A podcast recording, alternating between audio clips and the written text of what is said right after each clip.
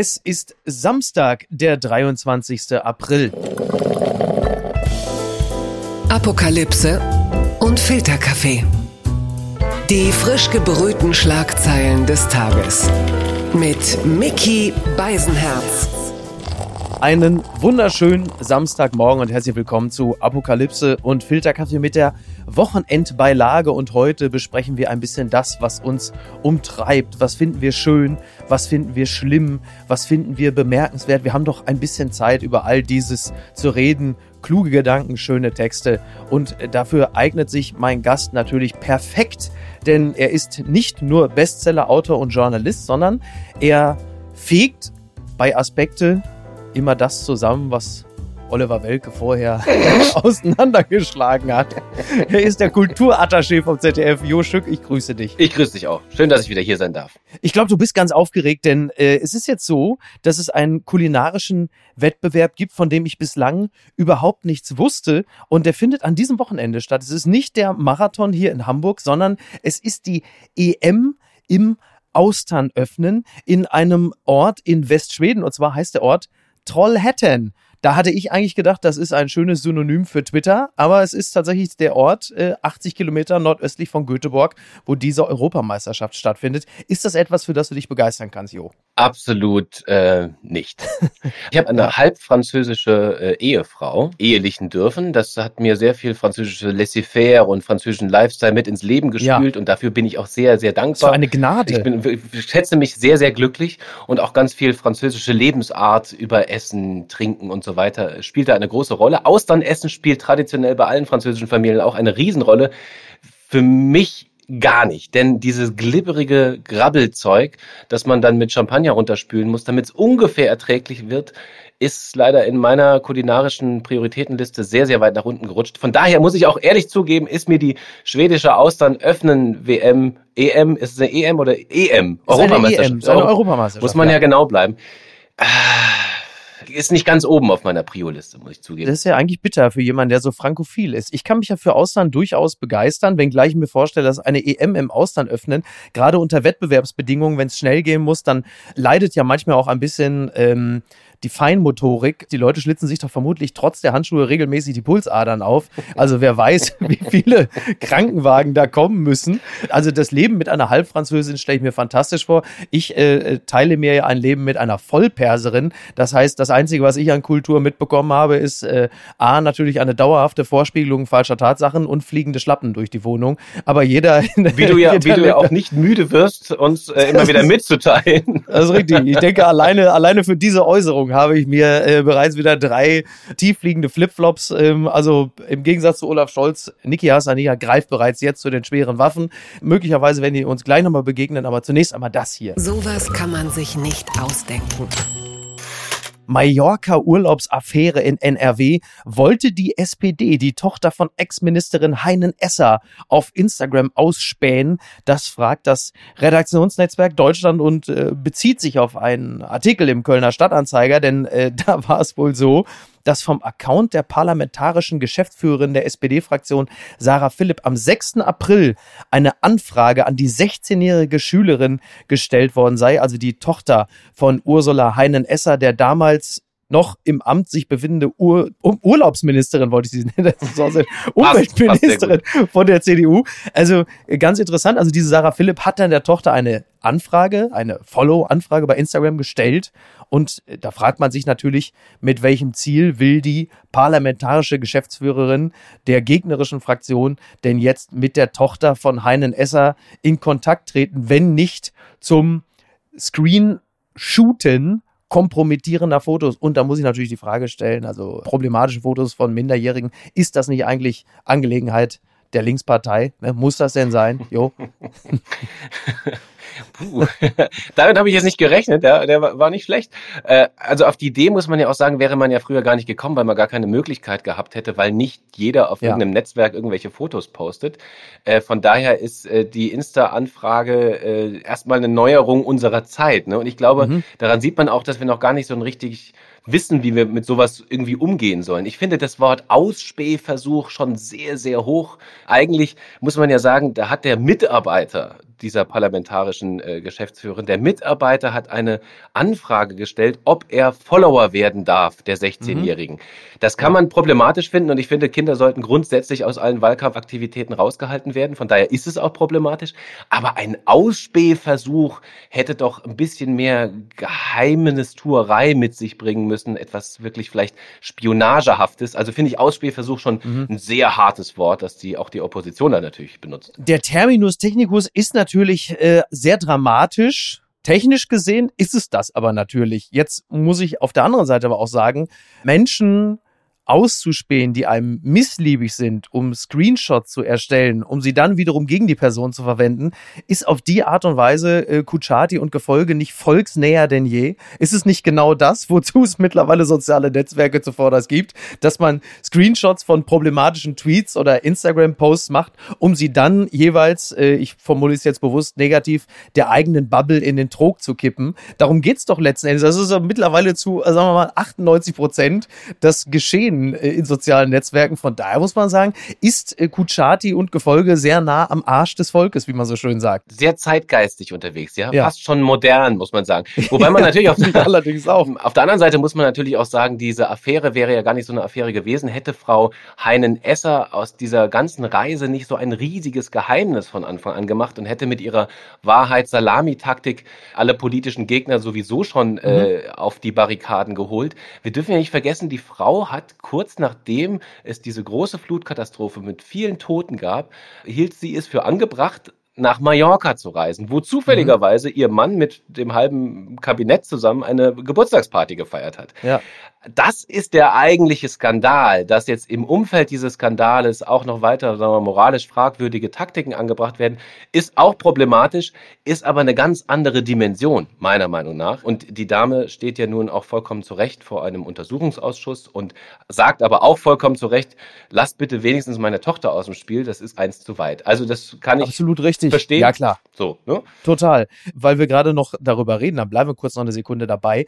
Das Thema Politiker, Politikerinnen Politikerinnen und Urlaub ist ja eines, das uns ja dauerhaft begleitet. Also klar, ne? Anne Spiegel wurde schon viel drüber gesagt und geschrieben, müssen wir jetzt nicht auch noch anhängen. Aber jetzt gerade eben war es ja auch so, dass Christine Lambrecht, die Verteidigungsministerin, auf Sylt gewesen ist. Unter anderem auch Bärbel Baas, also die Bundestags Präsidentin. Die war auch dort und äh, da stellt sich natürlich auch die Frage, ne? also wird äh, auch die Sicherheit der Bundesrepublik Deutschland an Bune 16 verteidigt? Ich habe schon gesagt, eigentlich fände ich es ja alleine für die Schlagzeile Verteidigungsministerin erobert Sansibar, hätte sich das Ganze eigentlich, hätte sich das eigentlich schon... Wenn sie schon, sonst schon nichts kann. eigentlich hätte sie ja theoretisch einmal durch Kampen fahren müssen.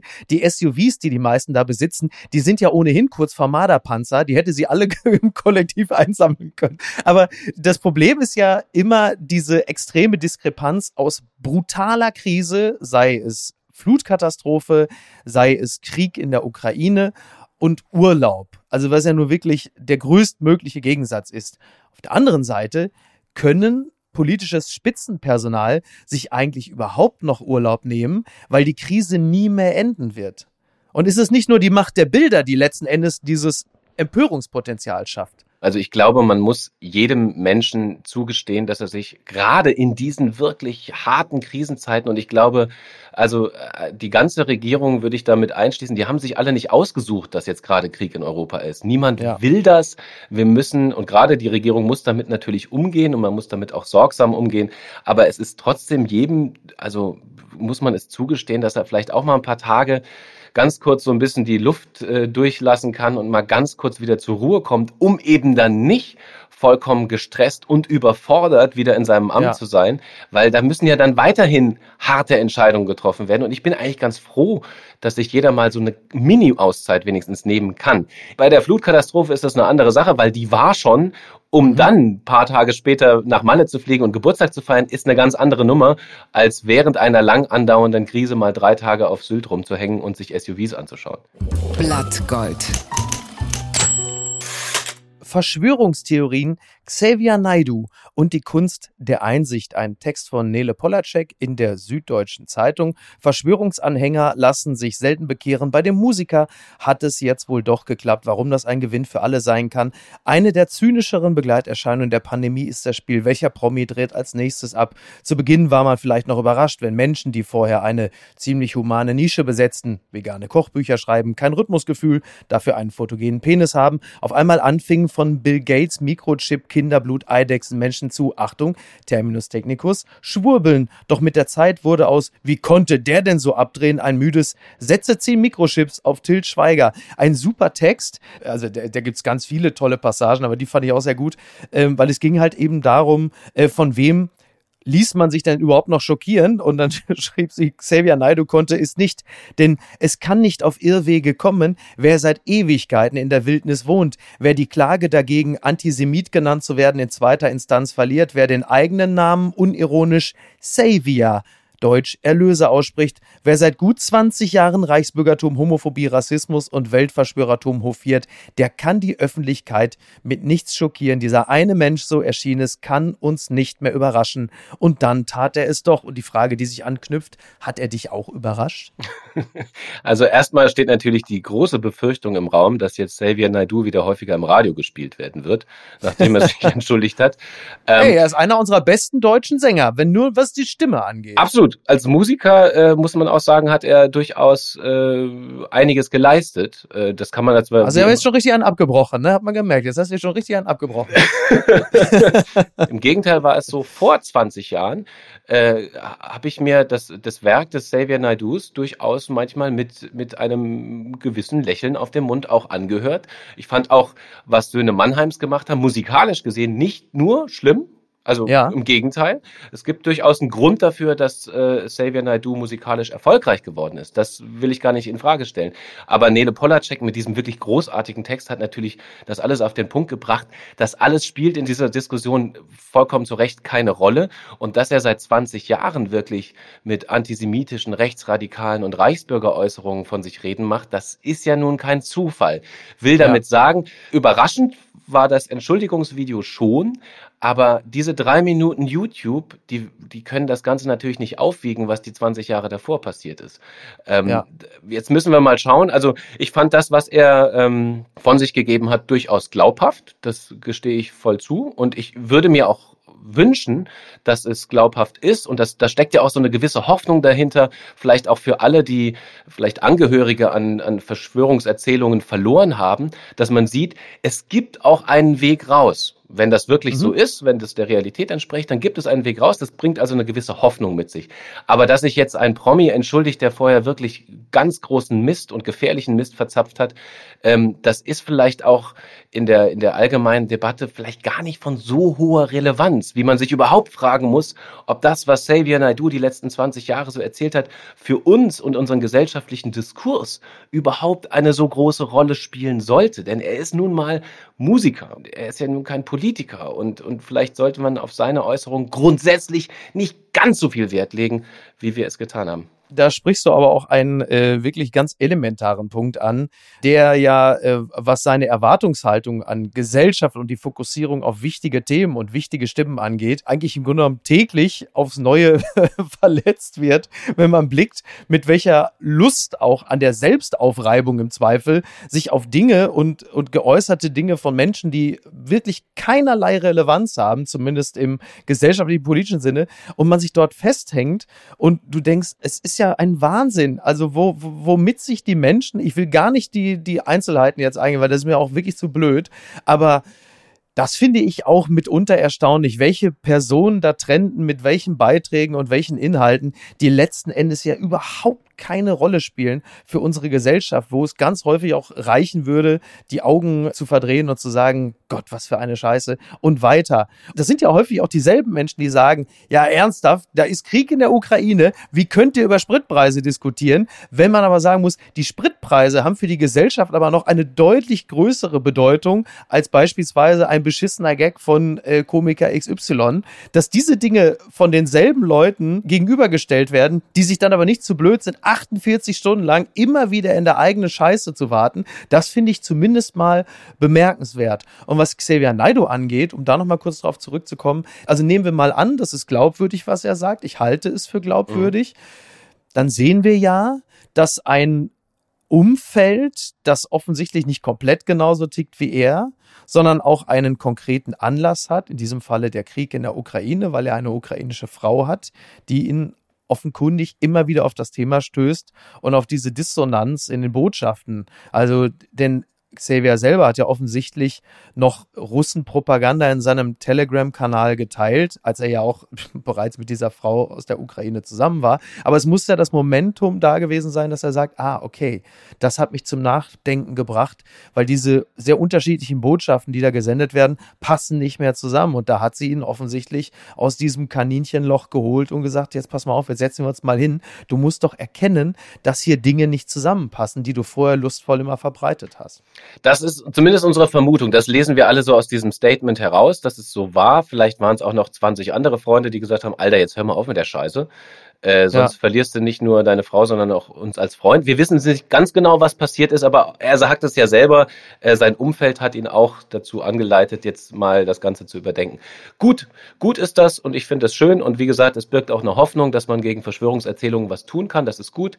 Äh, den gefährlichen Mist, den er vorher verzapft hat, der ist damit leider nicht aus der Welt, denn die Radikalisierung hat ja schon stattgefunden. Also ja, ja, noch glaubhafter wäre es, wenn er sich jetzt mit vollem, mit voller Breitseite und voller Lust in die Demokratie hinein hineinwirft und gegen Radikalisierungstendenzen angeht. Also wie auch immer, musikalisch oder mit Statements oder sonst was, dann ja. würde diese Entschuldigung tatsächlich eine Wucht entwickeln, die dann wieder ein bisschen relevanter wäre auch. Absolut, ja, ja. Also ich begrüße das natürlich auch sehr, dass er sein Engagement für die QAnon-Bewegung da zurückzieht. Lediglich natürlich für die 150.000 Kinder, die da unterirdisch in den Kinderblutfabriken sind. Für die tut es Das ist schade, ja. Ne? Das, das ist schade. Das ist schade. Ganz klar.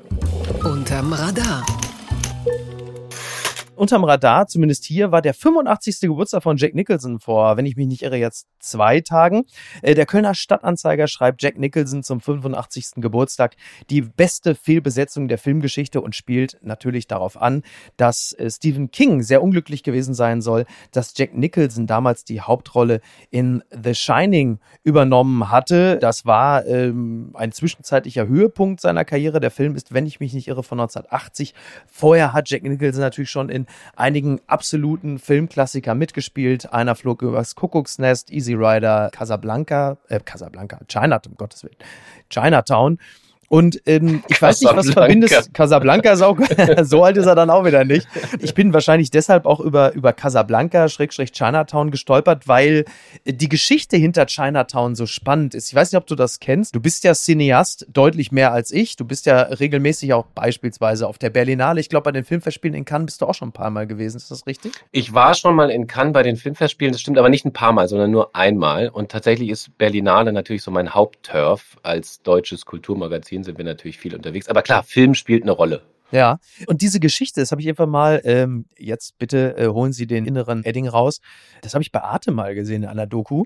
Und zwar, dass die Geschichte hinter Chinatown eine interessante Parallele zu seinem eigenen Leben ist. Denn in Chinatown ist ja einer der, jetzt Spoiler Alert, einer der Twists, dass es bei Faye Dunaway, der weiblichen Hauptdarstellerin, also der Hauptfigur, gibt es eine Inzestgeschichte.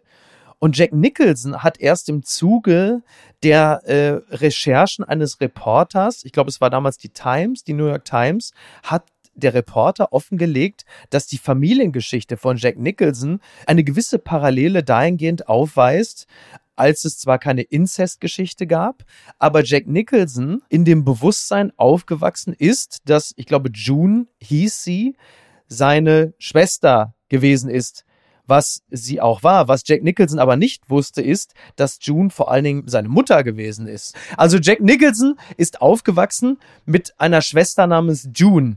Aber June ist gar nicht seine Schwester gewesen, sondern seine Mutter, die nur unglaublich jung Mutter geworden ist. Und seine Großmutter, Gott, ist das kompliziert. Heieieiei.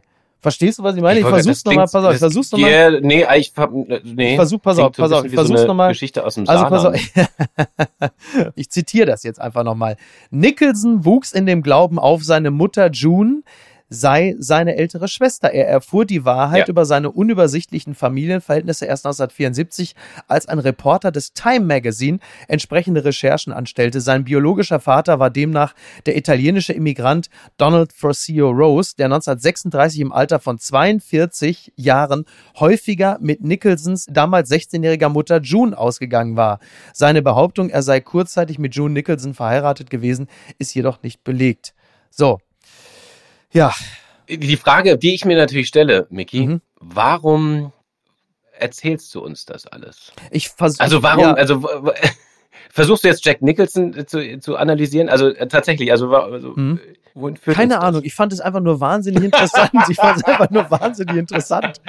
Ähm, wozu führt uns das? Das ist eine sehr berechtigte Frage. Also die Leute, die jetzt noch dran geblieben sind, die haben sich vermutlich exakt dieselbe Frage gestellt. Du bist doch der Cineast, du bist doch der Kulturjournalist, du musst mir doch jetzt erzählen, was es damit auf sich hat. Anders, Jo, ich stelle nur Fragen. Ja, du hast vollkommen recht. Du hast, stellst auch die richtigen Fragen. Absolut. Ich finde tatsächlich auch, dass, dass Jack Nicholsons 85. Geburtstag, das ist ja das Stimmt, ganze damit Thema haben wir irgendwann auch, warum angefangen, wir ja. das, und es ist unterm Radar geblieben, was wahnsinnig schade ist, weil der Typ natürlich eine wahnsinnig ähm, prägende Figur für das internationale Kino Ja, insgesamt das war. stimmt. Sowohl mit, mit Chinatown, mit Kuckucksnest. Später hat er ja nochmal einen Oscar bekommen für Besser geht's glaub, nicht. Besser geht's nicht. Das fand 1998. ich, fand ich überraschend, muss ich sagen, weil besser geht's nicht, war ein okayer Findest Film. nicht gut? Und natürlich Jack Nicholson war auch natürlich gut als Schauspieler, weil ich ihn grundsätzlich immer gut als Schauspieler finde, aber ich hätte jetzt ich hätte jetzt nicht gedacht, dass man dafür jetzt nochmal einen Oscar kriegen muss, weil im Endeffekt hat er ja den wie immer verhärmten, männlich, äh, fast schon toxisch männlichen Typen gespielt, der dann aber doch so eine, so eine leicht weiche Seite hinter seinem Wahnsinn irgendwo versteckt. Das zieht sich jetzt durch seine Rollen so durch, kann man sagen. Und ich hätte jetzt nicht gedacht, dass er für, gerade für Besser geht's nicht nochmal einen Oscar verdient hätte. Ja. Also alle anderen äh, Auszeichnungen hat er meiner Meinung nach absolut verdient und der Film war auch okay. Auf den letzten Metern kurz vor der Pension kann man so einen Film machen. Aber ich habe jetzt gedacht, Oscar-reif, naja. Ja, interessant, weil besser geht's nicht. Möglicherweise auch ein bisschen in der Rückschau. Der Film ist ja, wie gesagt, von 1998. Ich habe ihn auch eine Weile nicht gesehen. Ist der schon ziemlich gut. Ich stimme dir zu, vor allen Dingen bei dem, was du vielleicht auch noch sagen wolltest, dass Jack Nicholson ab einem gewissen Punkt, vermutlich ab Mitte der 80er, eigentlich in erster Linie immer Jack Nicholson gespielt hat, mit seinem teuflischen Genau. Grinsen. Ein bisschen das, was Nicolas Cage mit seiner ewig gleichen Wahnsinnsshow dann irgendwann auch so ab Ende der 90er abgeliefert hat. Da gibt es eine gewisse Ähnlichkeit, dass, es, dass sie dann plötzlich zu ihrem eigenen One-Trick-Pony geworden sind. Und übrigens auch ein bisschen, Entschuldigung, wenn ich das sagen darf, ein bisschen auch wie Christoph Waltz. Ja, Das stimmt. ist auch ein bisschen eine fast schon traurige Geschichte, dass Christoph Waltz ja nach diesem grandiosen und vollkommen berechtigten Tarantino-Erfolg danach immer wieder Ja. eine ähnliche Figur gespielt hat, bis hin zum James Bond-Bösewicht, der irgendwie auch so aussah wie aus einem äh, Nazi-Film von Tarantino. Da steckt so eine gewisse Tragik drin. Das ist, Mhm. vielleicht geht das ab einem gewissen Alter auch gar nicht mehr, dass man sich immer wieder neu erfinden kann. Wobei es gibt ja auch Gegenbeispiele. Aber ich wollte dich äh, jetzt bitte weiter. Ja, aber du hast schon recht. Also bei, bei Walz sehe ich das ähnlich. Dieses leicht kokette, äh, leicht mokante in der totalen Mordlust. Also Schauspieler sind in gewisser Hinsicht ja auch qua Amt ja in der Lage, das innere Kleinkind rauszuholen. Und man weiß ja, wie bei Kleinkindern es ist. Wenn sie einmal gemerkt haben, dass sie für eine Sache besonders viel Applaus gekriegt haben, dann geben sie dem Publikum immer vor allem das. Und da Hollywood äh, ja nun in erster Linie vor allen Dingen aus, also A, totalen Speichelleckern und B, Controllern besteht. Und wenn beide, beide sagen, das geht dir sehr gut zusammen, dann sagen sie natürlich auch, du machst jetzt genau das, weil die Leute das wollen. Die Zahlen belegen es ja. Und nur der Schauspieler, die Schauspielerin selbst kann sich eigentlich aus dieser Schleife befreien. Und das gelingt ja nur den wenigsten. Erklärt das vielleicht auch das Verhalten von Olaf Scholz, frage ich mich gerade. Also du hast Ah. gerade gesagt, die Leute wollen immer das, was sie von dir kennen, mit dem du erfolgreich geworden bist. Also warum solltest du deinen Stil nochmal ändern? Aber vielleicht nur eine Randnotiz. Blattgold. Eine wunderbare Überleitung, Jo. Olaf Scholz, Phrasen statt Führung. In dem Spiegel schreibt Sabine Rennefanz ihre Kolumne. Der Bundeskanzler Olaf Scholz bleibt seinem Stil treu. Vorsichtig taktieren, nichts Konkretes sagen und bloß keinen Ärger riskieren. Diese Methode ist dem Krieg an ihr Ende geraten. Am schlimmsten wird es, wenn Olaf Scholz versucht, über Gefühle zu reden. Am vergangenen Dienstagabend, als er offenbar von seinen Leuten vor die Presse geschickt wurde, weil der Druck wegen der deutschen Ukraine-Politik zu groß geworden war, stand er da, etwas bockig und las Sprechautomatensätze ab. Zitat wir spüren unendliche Trauer über die Opfer und, auch das muss gesagt werden, große Wut auf den russischen Präsidenten und diesen sinnlosen Krieg. Es sind solche Phrasen, bei denen Inhalt und Form auseinanderklaffen, die einen bedeutenden Gehalt vortäuschen wollen, die aber leer sind. Hat Sabine Rennefanz recht? Ja, leider ich sage jetzt leider, weil ich natürlich wie immer zur Differenzierung mahne. Also bitte, ähm, bitte. Die deutsche Bevölkerung, die kann ja relativ schnell vom Bundestrainer zum Chefvirologen und dann zum obersten Verteidigungsexperten mutieren, und zwar jeder Einzelne. Ähm, also ob Scholz jetzt in Sachen Waffenlieferung alles richtig oder alles falsch macht, das können, glaube ich, die wenigsten von uns wirklich ernsthaft beurteilen. Das heißt nicht, dass man das nicht kommentieren soll und darf. Ich zumindest fühle mich nicht in der Lage zu sagen, diese schwere oder sehr, sehr schwere Lieferung an Waffen ist die richtige und die mittelschwere Waffe ist jetzt vielleicht die falsche. Also das, das würde ich mir nicht anmaßen, das beurteilen zu können. Dass aber Scholz in Sachen Kommunikation so ziemlich alles falsch macht, das liegt wiederum auf der Hand. Er ist die fleischgewordene Phrase. Da hat die Autorin natürlich recht. Und Scholz, und das ist eigentlich das Spannende, sagt im Grunde ja gar nicht, so viel anderes als andere Regierungsmitglieder, äh, Stichwort Baerbock und Habeck, mhm. also dem Versuch, auch Emotionen zu transportieren und dabei absolut emotionslos zu wirken, das ist fatal und das ist auch eines Bundeskanzlers, glaube ich, nicht würdig. Wir sehen jetzt gerade, dass das äh, zu heftigen Problemen führen kann, auch innerhalb der Regierung, auch innerhalb des Verhältnisses Deutschland zum Rest der Welt. Das hat viel mit Kommunikation zu tun. Und wenn man dann gegenüber natürlich auch einen Zelensky sieht hm. oder äh, selbst den ukrainischen Botschafter, die mit einer Werbe und einer Überzeugtheit und auch mit einer Gestik und Mimik und einer Wortwahl überzeugen können, äh, dann ist das natürlich jetzt für ihn ein, ein echtes Problem und es wächst sich zu einem größeren Problem aus. Und ich glaube auch, dass es zu einem eventuell auch Problem innerhalb der Bundesregierung werden könnte demnächst.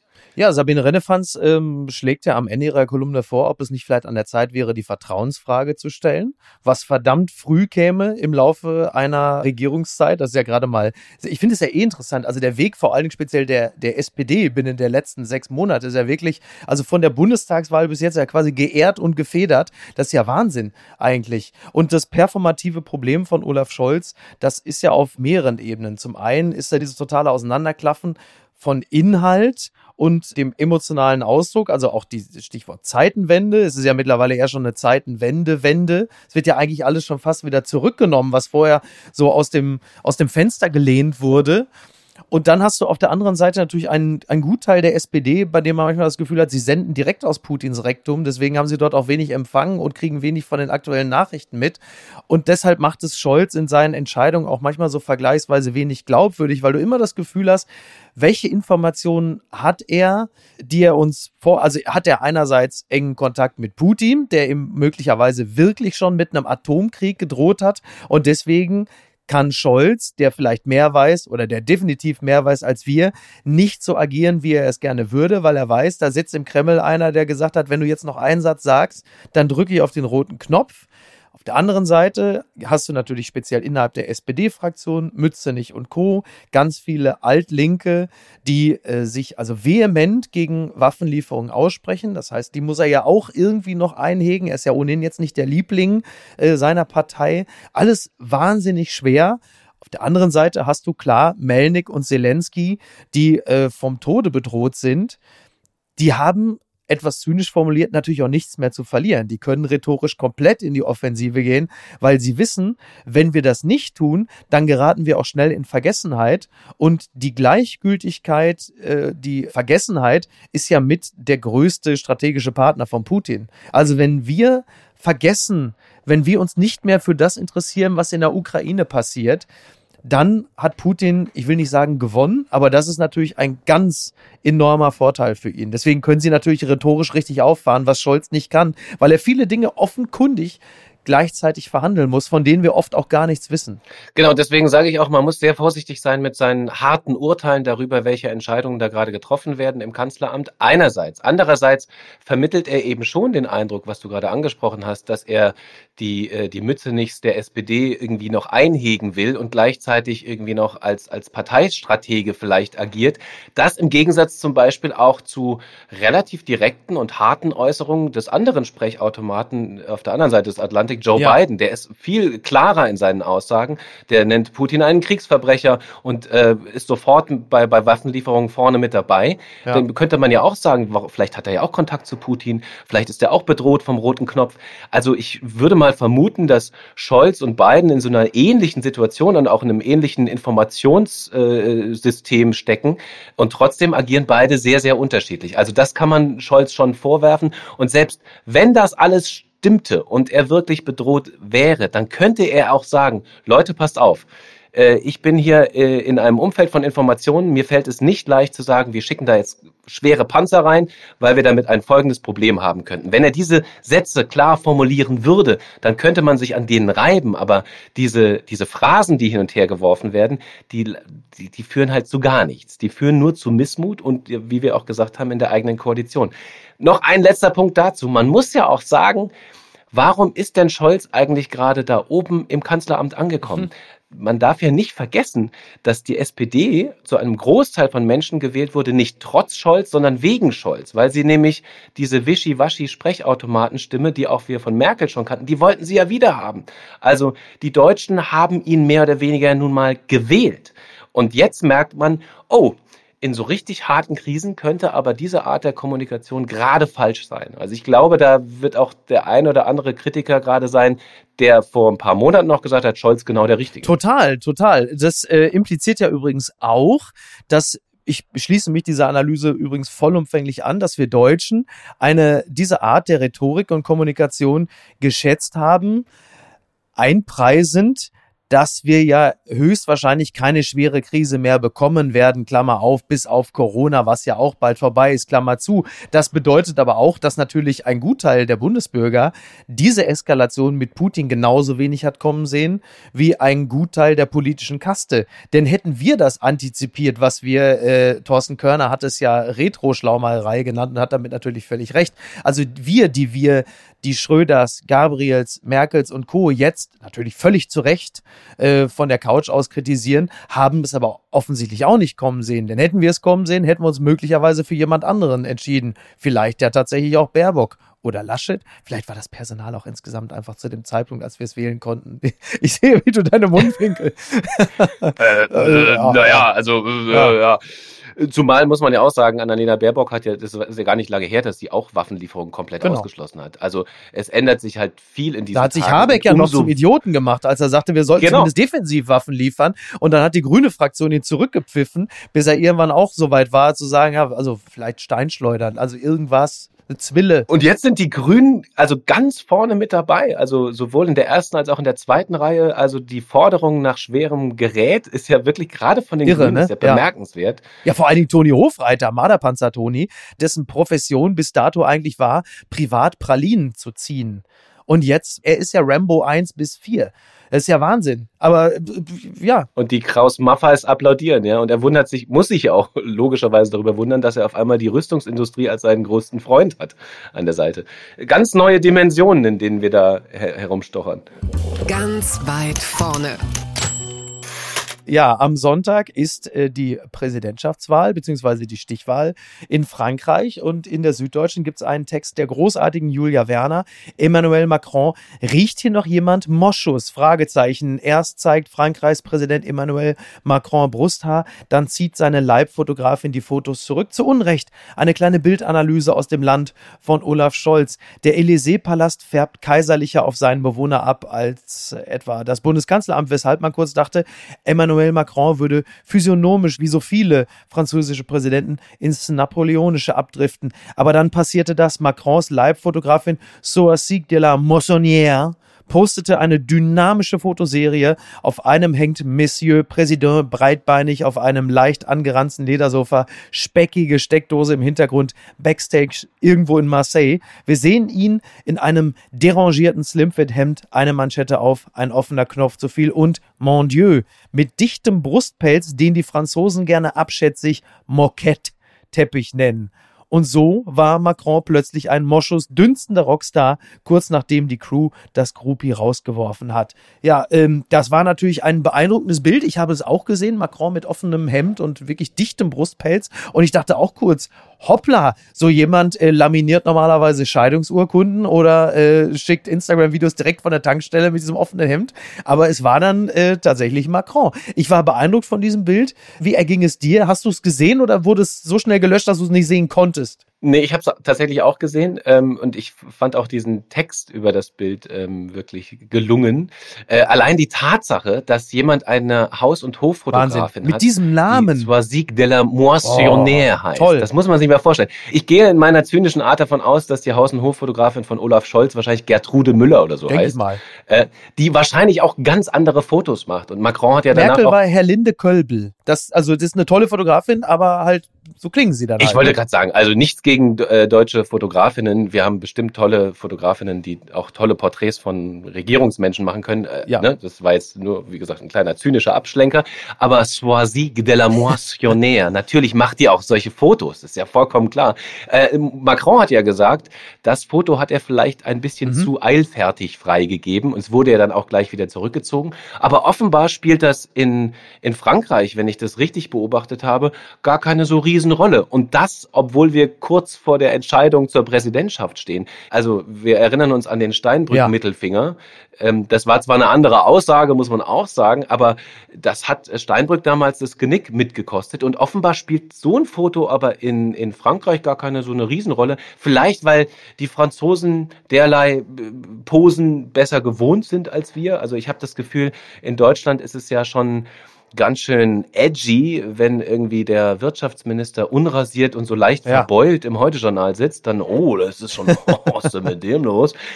Aber in Frankreich scheint das irgendwie normal. Naja, also ich bin ja jetzt gerade an diesem Wochenende in Paris gewesen. Ob jetzt Paris immer repräsentativ für ganz Frankreich ist, sei mal dahingestellt. Aber ich glaube, insgesamt kann man das schon sagen. Es ist einfach ein das lustbegabtere Land und in dem ist ein solch offenes Hemd womöglich dann irgendwie auch eine Botschaft an die Bevölkerung. Schaut mal her, ich mag vielleicht das elitäre Arschloch sein, aber ich habe halt eben auch mal das Hemd offen und fläze mich auf der Couch. Und da gibt es einen gewissen Link zum einfachen Bürger, der am Ende eines langen Tages auch sagt, so, ich mache mir jetzt noch eine Dose Bier auf oder beim Franzosen wird es dann vielleicht möglicherweise zumindest eine Flasche sein.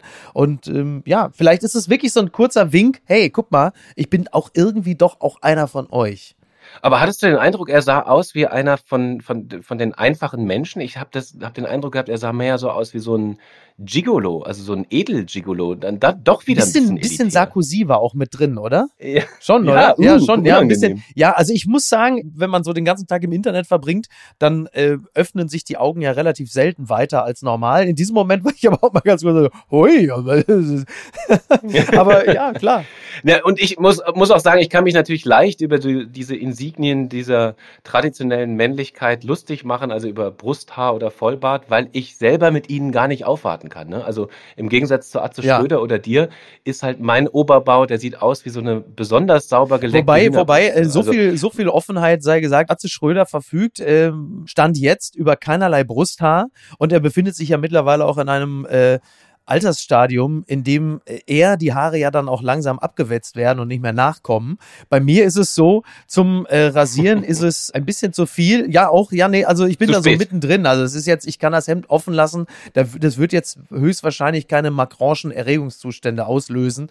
Ähm, aber di- dieser Text, der äh, erinnert ja auch an Menschen wie Sean Connery, an Burt Reynolds, an Tom Selleck, aka Magnum. Das sind ja auch, ähm, sagen wir mal, geistig-erotische Ziehväter von Macron. Und es appelliert ja vielleicht auch in, in gewisser Hinsicht an die gute alte Zeit. So wie ich ja, nochmal, Stichwort Paris, mir ist an diesem Wochenende auch wieder klar geworden, wann immer ich in den letzten Jahren oder Jahrzehnten von der Schönheit Europas geschwärmt habe, möglicherweise hatte ich da immer schon Paris im Hinterkopf.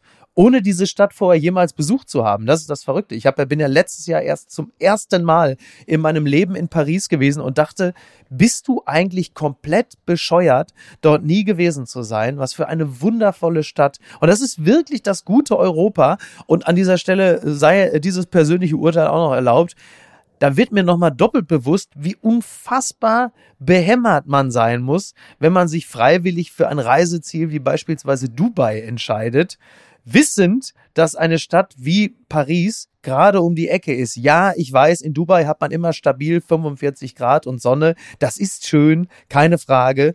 Aber Paris bei 19 Grad und leichter Bewölkung, so schlecht ist das auch nicht. Ne? Warum in die Ferne schweifen, wenn das Gute liegt so nah? Ja, zumindest noch bis Sonntag. Also ich bin wirklich durch die Stadt spaziert und dachte so zwischenzeitlich, ist es möglicher, wir haben uns doch gerade erst kennengelernt, müssen wir uns möglicherweise schon für immer voneinander verabschieden oder zumindest für die nächsten fünf Jahre, sollte Le Pen gewinnen. Ja, und das ist das Schlimme, ne? Wir hatten ja vor fünf Jahren schon mal diesen kleinen Schockmoment, dass Le Pen äh, äh, dann in der letzten Runde war und da waren sich auch alle sicher, na, es wird Macron schon für sich entscheiden. Da sind sich mhm. dieses Mal auch wieder fast alle sicher. Aber wir haben ja, ja in den letzten Jahren so viele Umschwünge. Wir haben Trump erlebt, wir haben einen Brexit erlebt. Mhm. Bei all diesen Sachen haben alle, alle, sagen wir mal, entscheidenden Experten und Expertinnen vorher gesagt, das wird nicht passieren. Ja, ja, das ist jetzt ein kleines Aufbäumen, aber macht mal nicht die Pferde scheu, das wird nicht passieren. Und es ist alles passiert. Ja, das ist richtig. Ähm, wir hatten auch nie gerechnet, dass wir ein weltumspannendes Seuchenvirus äh, haben. Wir haben auch nicht ja. damit gerechnet, dass ein Krieg in Europa ausbrechen konnte. Also wir dürfen das alles nicht ausschließen. Das wird wirklich spannend, wobei die Tendenz Richtung Macron natürlich da ist und das wäre im Sinne der europäischen Idee auch wirklich wünschenswert. Ich verlasse mich äh, eigentlich einzig und allein auf die Analyse des äh, großartigen Nils Minkmar. Der hatte nach dem TV-Duell am Mittwoch gesagt, okay, Macron hat es nicht ganz geschafft, äh, seine Arroganz äh, zu überspielen. Äh, Le Pen wiederum hat es nicht ganz geschafft, ihre komplette Inkontinenz, äh, Inkontinenz, ja, also lassen wir das einfach drin, Inkontinenz. In wir wissen, was du meinst, ja. Oh Gott, oh Gott, oh Gott. Wer weiß? Es ist, ich möchte an dieser Stelle dazu sagen, es ist Freitagnachmittag. Wir, sind, wir, wir haben alle eine lange Woche hinter uns, aber gut. Ähm, und er hatte gesagt. Wir haben gerade alle ein paar Tage Paris hinter ey, uns. Ohne, uns geht's aber noch nicht so. Ohne gut. Witz, wirklich. aber er hatte gesagt, es wird wohl reichen und dann, dann verlasse ich mich mal drauf. Es ist übrigens absurd, ne? In Paris springen gerade gleichzeitig herum Oliver Polak, Laura Karasek, Familie Lobo und Jasmin Embarek. Alle in Paris. Also wenn da jetzt. Zufällig? Ja. Oder hast du die alle zusammengebracht? Nein, zufällig. Zufällig. Ist, ja ist das nicht verrückt? Wir sind wieder hier in Deutschland. Das, ist doch, das stimmt doch was nicht, oder? Naja, vielleicht liegt es auch daran, das muss man auch sagen, man kommt ja mit nach Paris relativ gut von fast allen Teilen Deutschlands mit dem Zug. Ja. Das ist einfach, äh, einfach ein adäquates Reiseziel. Ja. Ne? ja, das werde ich auch demnächst machen, wenn ich den Kölner Treffen wieder moderiert haben werde im Juni. Dann bin ich ja bereits in Köln. Also was hält mich davon ab, am Samstagmorgen zu sagen, so Freunde, jetzt von Köln vielleicht einfach mal in eine richtige Stadt. Ne? Liebe Kölner, auch für Sie ein schönes Wochenende. Immer, liebe Freunde, ich weiß es doch, wenn ich in die Stadt einfach unter Dom sehe, da kriege ich Tränen in den Ohren, da sehe ich noch Willy Milovic hier, das Denkmal von dem Will. Komm. Papala Paparazzi. Barbara Streisand wird am äh, Sonntag 80 Jahre alt. Fucking hell. Gibt's doch gar nicht. Jack Nicholson 85, Barbara Streisand äh, 80. Ähm, ich bin jetzt also kein, wie, wie soll ich das jetzt sagen? Äh, wie hm, wie drücke ich das jetzt aus? Also kann man ohne eine Regenbogenfahne vorm Haus hängen zu haben, eigentlich Fan von Barbara Streisand sein, um mich jetzt immer im eigenen Freundes- und Bekanntenkreis mal so umzuschauen? Ja, ich weiß Habe ich dir jetzt meinst. eine problematische Rampe gebaut, ne? Da kommt, wir müssen jetzt mal wieder rauskommen. Bisschen Klischeeblatt. Ja. Ich ähm, durfte ja vor kurzem auch mal drei Urlaubstage verbringen und war in einer Bar und da kam dieses Ach so. Barbara Streisand. Ihr größter Hit, wolltest du sagen. Und das fand ich so toll und deswegen habe ich eine sehr, sehr, sagen wir mal, positive Verbindung zu Barbara Streisand, weil ich den Song echt mag. Ich weiß, er hat mit ihr eigentlich nicht viel zu tun, aber trotzdem ist ja Barbara Streisand eher positiv ja, ja, konnotiert. Ähm, wir kennen auch das Barbara Streisand Medienurteil von damals. Ja. Das ist ja vielleicht der Barbara Streisand-Effekt, das ist ja eigentlich vielleicht das, was von ihr bleiben wird, falls sie mal nicht mehr da sein sollte. Der Barbara Streisand-Effekt, das ist ja für, für uns Medienfuzis irgendwie eine ganz relevante Sache. Vielleicht sogar noch mehr als ihr eigentliches Werk. Ja. Ich hoffe, dass ich jetzt nicht zu vielen auf die Füße getreten Nein, also ich, ähm, ich, ein paar Songs von ihr kenne ich natürlich auch, Memories und äh, sie ist ja eine großartige Sängerin. Unter anderem, äh, was ich in meiner Spotify-Playlist immer wieder habe, ist äh, Guilty zusammen mit Barry Gibb, ne? Und äh, also super, nein, es gibt wirklich ein paar tolle Barbara Streisand-Songs. Bin jetzt nicht der größte Fan, aber ich äh, schätze sie sehr. Unter anderem ist ja auch ihr cineastisches Övre äh, gar nicht so gering zu schätzen. Unter anderem ist was Doc von 1972, toller Film. Und der ähm, unterschätzt, kann man ja gar nicht sagen, weil der hat, glaube ich, sogar diverse Oscars gekriegt. Herr der Gezeiten mit Nick Nolte damals, einer der Filme, bei deren Ende ich äh, geweint habe. Ich hatte Tränen in den Augen. So ein schöner Ja, Film. ja, ja. Könnte ich eigentlich auch mal wieder gucken. Ist schon wieder viel zu lange her. Was mir, und jetzt wird's nochmal richtig problematisch, was ich nie so ganz verstanden habe, ist, dass Barbara Streisand ja im Laufe der letzten 10, 15 Jahre ja nun auch schon diverse Operationen hinter sich hat im Gesicht. Lediglich die Nase, die ließ sie immer unverändert. Das ist ein interessantes Selbstbild. Die weitere Analyse all dessen überlasse ich jetzt unserem aufmerksamen Publikum. Aber ich möchte wirklich nochmal dick unterstreichen, ich finde diese Korrekturen am eigenen Gesicht und den Fokus, auf was da so der Fokus gelegt wurde, finde ich einfach interessant. Den Rest bitte machen Sie einfach selbst und googeln Sie an dieser Stelle auch nochmal den Streisand-Effekt. Das ist ja wirklich äh, auch sehr, sehr spannend. Übrigens nicht zu verwechseln mit Manuela Schwesig, das ist der Stralsund-Effekt. Aber das ist nochmal was, noch mal was ganz anderes. So viel nochmal zum Thema äh, Rücktritte. Da schließen Oh wir ja. wieder den Kreis vom Anfang dieser Folge. Ich glaube, da wird auch noch einiges passieren. Ich glaube, das ist noch, äh, noch lange nicht vom Tisch, dieses Thema. Da bin ich mir. Die SPD, also die hat wirklich jetzt sehr, ich, ich will gar nicht das Wort in den Mund nehmen eigentlich, weil das gerade natürlich ganz anders konnotiert ist, aber die SPD kämpft wirklich an vielen Fronten äh, in diesen Tagen, sowohl mit ihrem Bundeskanzler als auch mit äh, Manuela Schwesig, äh, als auch mit den Alt-SPD-Lern. Warum Sigmar Gabriel ständig äh, in irgendwelchen Talkshows zu Wort kommt, ist mir auch noch nicht Ja. ganz einleuchtend. Also die SPD hat schon ordentlich jetzt zu kämpfen nach diesem Riesenaufschwung nach der Bundestagswahl. Äh, muss man jetzt, glaube ich, da sehr, sehr aufpassen, dass sich da nicht das ein oder andere Kapital wieder in sich selbst auflöst und zerbröselt. Das ist allerdings richtig, weil du gerade Sigmar Gabriel ansprachst. Es äh, gibt ja in der Süddeutschen einen tollen Text von Cornelius Pollmer, der sich nochmal beschäftigt äh, mit der neuen, äh, schon wieder diesem Wohlfühlklima in deutschen Talkshows, weil man sich an den Krieg gewöhnt hat und jetzt schon wieder langsam so aus der Bequemlichkeit heraus verschiedenste Positionen zum Krieg entwickelt. Und er spielt unter anderem auf den Auftritt von Sigmar Gabriel an, der zugeschaltet war bei Maybrit Illner, offensichtlich irgendwie aus einem Restaurant heraus, woran man auch merkt, dass so die Dringlichkeit äh, der Debatten jetzt auch schon wieder eine ganz andere äh, Note bekommen hat. Und die Überschrift dieses Textes ist wirklich sensationell gut. Er schreibt einfach nur, in der Ukraine explodieren die Granaten, in Goslar bei Gabriel klappert das Geschirr. Also das ist ja wirklich, stell dir vor, es ist Krieg und man redet schon wieder darüber, wie über jedes andere Thema im Talksalon. Bei Illner verblasst der Schrecken, zurück sind die starke Meinung und ein Ex-Außenminister mit mäßigem Gespür für Stil. Ja, das fasst es, glaube ich, relativ gut zusammen. Wobei das natürlich ein generelles Problem in der Medienlandschaft jetzt äh, anspricht, was ich selber auch in meiner eigenen Arbeit merke. Also wir haben jetzt zum Beispiel, äh, habe ich gerade äh, in diesen Tagen eine, eine Doku fertig gemacht für Aspekte äh, über soziale Medien und über Facebook zerschlagen oder Ja, nicht. Also genau. wirklich wahnsinnig spannender Film, glaube ich, der demnächst kommt. Und natürlich haben wir uns auch gefragt, inwieweit kann denn das Thema Ukraine und Krieg, das ist natürlich bei sozialen Medien durchaus, liegt es auf der Hand, dass es irgendwie vorkommen kann, aber inwieweit, wie groß muss das gemacht werden? Wie weit, fragt man sich natürlich auch, ist ein Publikum noch in der Lage, weitere ähm, Ungeheuerlichkeiten dieses Krieges aufnehmen zu können? Inwieweit äh, will man auch als Publikum, weil wir sind ja auch alle selber Publikum, inwieweit müssen wir auch mal abschalten und mal Massengrabmüdigkeit? ja, also so, so zynisch das klingt, aber die Abstumpfung ist ja da. Und die Tatsache, dass die Leute auch gerne mal einen Bergdoktor gucken wollen, das kann man ihnen auch nicht zum Vorwurf machen, will ich damit sagen. Also Ja. ich will damit sagen, als Medienschaffende und als Medienunternehmen haben alle damit zu kämpfen, wie kriegen wir das hin, äh, die Aufmerksamkeit für die Ukraine möglichst hoch zu halten. Ja. Weil du hast es vorhin absolut richtig gesagt. Wenn diese Aufmerksamkeit erstmal weg ist, siehe Afghanistan, dann ist den Menschen vor Ort überhaupt nicht mehr geholfen.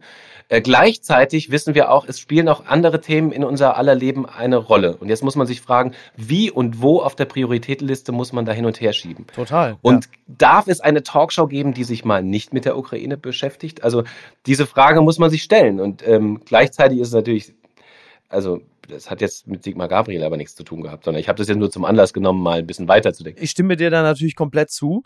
Ähm, so halte ich um jetzt mal das Beispiel Bergdoktor zu nehmen, also die Existenz eines Bergdoktors für mindestens genauso wichtig wie eine substanzielle Talkshow zum Thema Krieg in der Ukraine, bei der dann auch im besten Falle was bei rumkommt. Also was weiß ich, beispielsweise äh, die Landsendung vom gestrigen Donnerstag war sehr erhellend, aber auch äh, zum Beispiel Studio Schmidt mit Tommy Schmidt und Jasmin Embarek äh, hat auch einen großen Erkenntnisgewinn geliefert.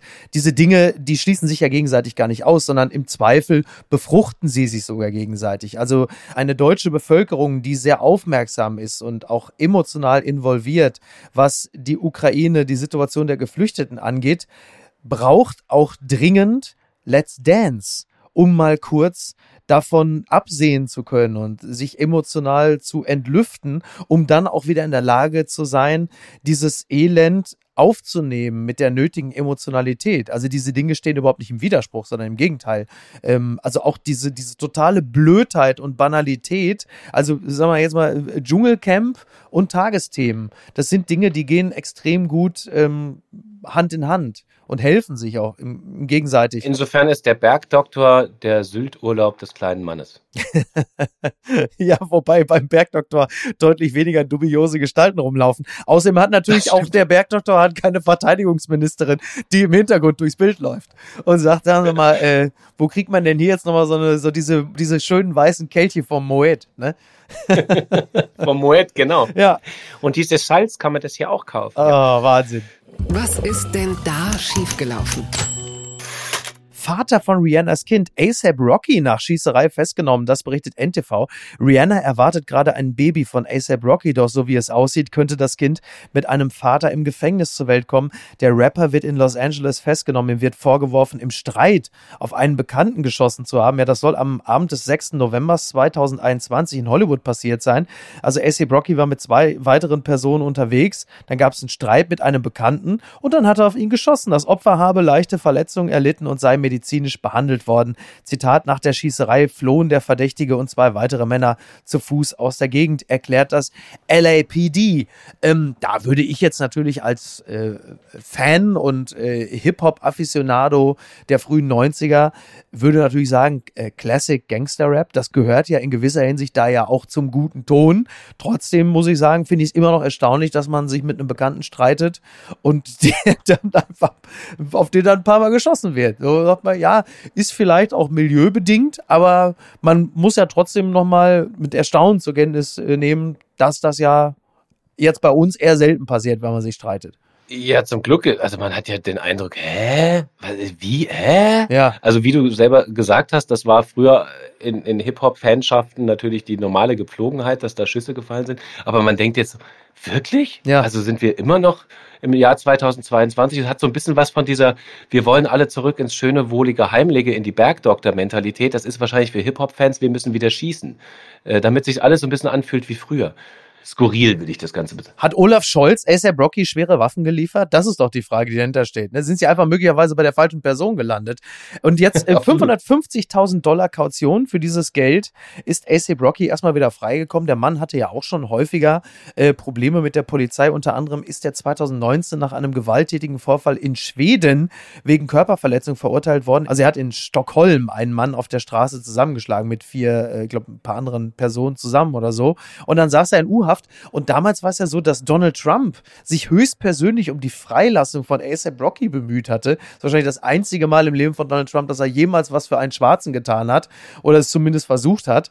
Also das äh, äh, Wahnsinn. Und mit diesem Mann bekommt Rihanna ein Kind. Ich bin entsetzt. Nicht zuletzt deshalb, weil ich äh, Rihanna äh, über alle Maßen verehre und bin geschockt. Ja, ja, ja, geschockt, geschockt sind wir alle. Ich will äh, nur ein, ähm, eine Empfehlung an der Stelle ja. abgeben.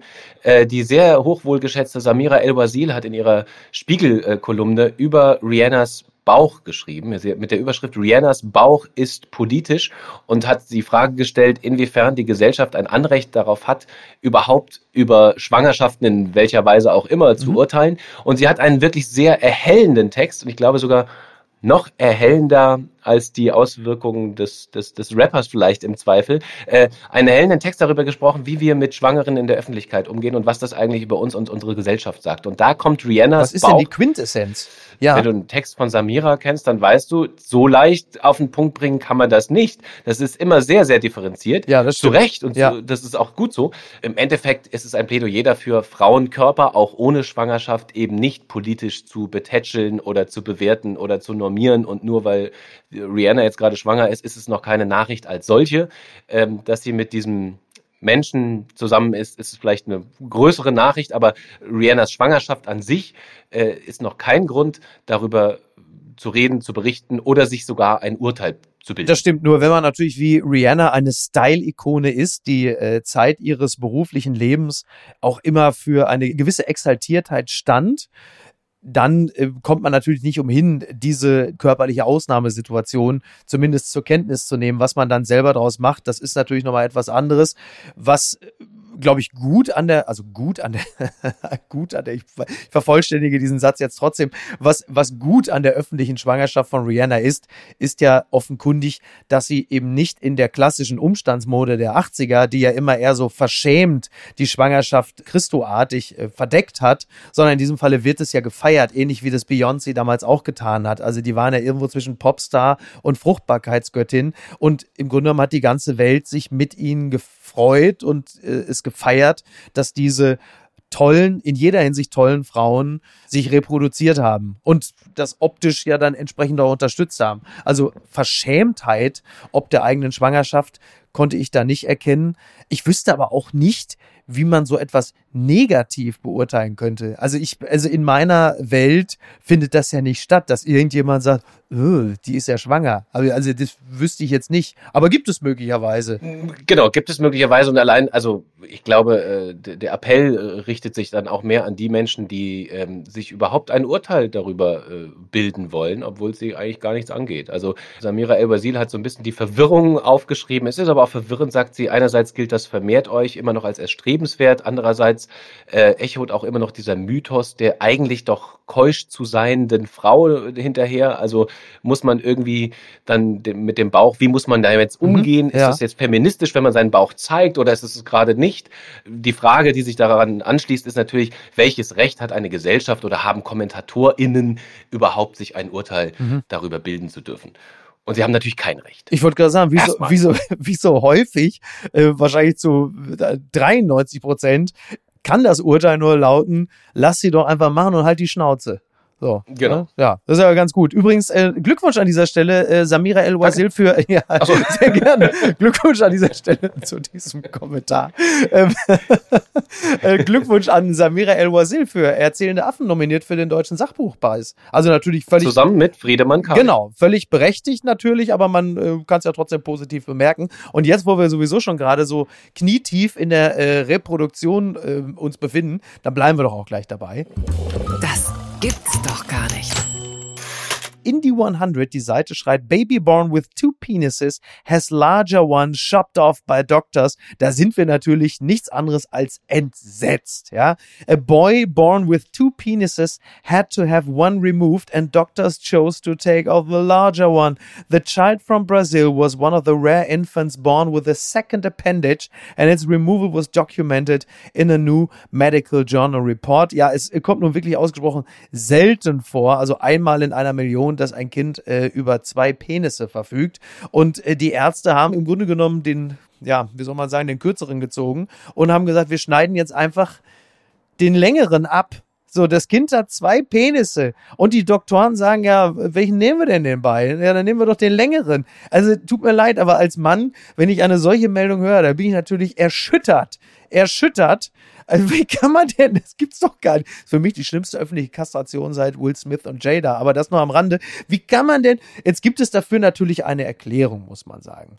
Es ist wohl so. Ich, ich muss auch sowieso sagen, ich, ich höre dir zu und wir, wir können uns ja auch merkst über, du, wie ich mich Videos quäle? sehen. Merkst du, wie ich mich quäle? Ja, ja, ich, bin auch immer hin und her gerissen. Sollen wir das Thema jetzt wirklich, Ja. können wir überhaupt, haben wir eine Chance, irgendein Äh, Entschuldigung, Gewinn daraus zu jetzt zwei Oder- Männer auch nicht mehr. Ich verstehe, Wut und Ärger sich regt, wenn zwei Männer sich über Schwangerschaft von Frauen unterhalten, ja, oder über Frauen in der Politik oder von mir aus auch über Transrechte. Aber wenn es jetzt darum geht, dass ein Mann in seinem frühesten Stadium über zwei Penisse verfügt und einer wird abgeschnitten und es ist ausgerechnet der längere von den beiden, dann nehme ich mir das Recht raus, mit einem anderen Mann darüber zu reden. Du willst ja jetzt wohl dich nicht hier rausstehlen aus dieser Nein, nein, nein, nein. Ich habe ich hab nur das Gefühl, wir, also, wir, also wir können da keinen guten Stich machen. Also in einer Zeit, in der Ja, die Menschen- Ärzte haben auch keinen guten Stich getan. Sie haben aber, genau, du wolltest es gerade ansetzen. Sie haben den äh, längeren Penis abnehmen müssen, wollen, weil der andere Penis, das ist ja auch schön, wenn man die Auswahl hat, weil der andere Penis eine größere Hoffnung auf Funktionalität hatte. Also dass, dass dann das, äh, dann das Baby, das ja dann irgendwann mal ein Mann werden könnte, Ja. dass der Mann eben in, in seinem fortgeschrittenen Alter mit diesem Penis zurechtkommt Das ist richtig. und mit dem anderen Penis wäre er wahrscheinlich nicht zurechtgekommen. Aus funktionalen Gründen. Genau, der längere hatte zum Beispiel Probleme beim Urinieren. So. Und dann haben sie den abgenommen. Jetzt ist äh, der kürzere wiederum, der hat aber auch nur eine Erektionskammer. So, also das heißt, es kann auch zu einer erektilen Dysfunktion kommen. Das heißt, sie haben ihm, also Schlimm genug. Jetzt ist natürlich die Frage, hätte der Längere denn theoretisch eine Erektion bekommen können, während ähm, er nur nicht richtig urinieren kann, während der Kürzere jetzt urinieren kann und keine richtige Erektion bekommt? Ist das jetzt auch schon geklärt? Ich habe den diesen Text, das ist ja ein wissenschaftlicher Text schon, also, also ein Es war populärwissenschaftlicher mir wichtig, Text. dass wir noch ein bisschen Äh, Wissenschaft hinten einfügen. Ja, das finde ich auch gut. Das gehört ja auch zu so einer Wochenendbeilage absolut dazu.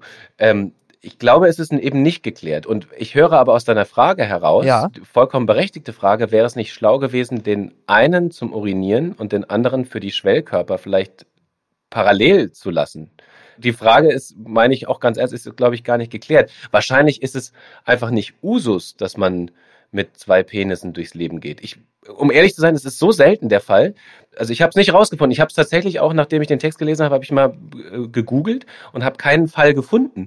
Vielleicht gibt es das ja aber. Ja, wahrscheinlich schon. Also im, im Zweifel bekommst du natürlich sofort eine eigene Sektion bei Ex-Hamster mit dieser ganz besonderen körperlichen Ausprägung. Und wenn eine Zeit FF bereit ist für Männer mit zwei Penissen, dann ja wohl jetzt unsere, die äh, für die unterschiedlichsten Spielart der menschlichen Natur und äh, wir verfügen derzeit über, glaube ich, grob 72 verschiedene Geschlechter. Da wird ja wohl auch für einen Mann mit zwei Penissen noch Platz sein.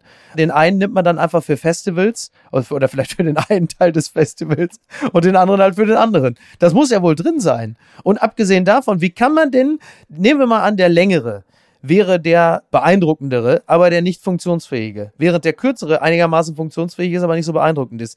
Passt es nicht zu unserer Instagram-Zeit viel besser, dass man sich immer für das entscheidet, was besser aussieht, beeindruckender ist, aber überhaupt nicht funktioniert? Weil das doch letzten Endes doch genau unserer Welt der Zeit äh, entspricht, in der man halt einfach nur optisch einigermaßen überzeugen muss, ob das, was dahinter ist, nicht auch nur ansatzweise funktionsfähig ist, interessiert doch sowieso niemanden. Dafür gibt's ja auch im Zweifel Beutel oder so. Das basiert natürlich aber auf der Annahme, dass ein längerer Penis ein beeindruckenderer Penis ist, was ja nun mehrfach schon widerlegt wurde, wie alle wissen. Also richtig. Ich komme aus dem Männer Ruhrgebiet. wissen. Ich bin, ich bin im Ruhrgebiet Mitte der 80er Jahre äh, sozialisiert worden. Du musst auch verstehen, dass diese sehr primitiven äh, Insignien der Macht des Mannes in meiner Welt natürlich immer noch zählen. Das ist ja wohl klar. Das ist ja auch vollkommen, äh, also ich kann das nachvollziehen, ich muss das natürlich kritisieren, aber ich kann das nachvollziehen. Nein, ich bin ja auch nicht penislos. Ja. Äh, glücklicherweise möchte ich sagen, aber ich, ich höre durchaus die ein oder andere auch vielleicht Zuhörerin Mhm, gerade ja. schon laut in meinem Kopf, die sagt,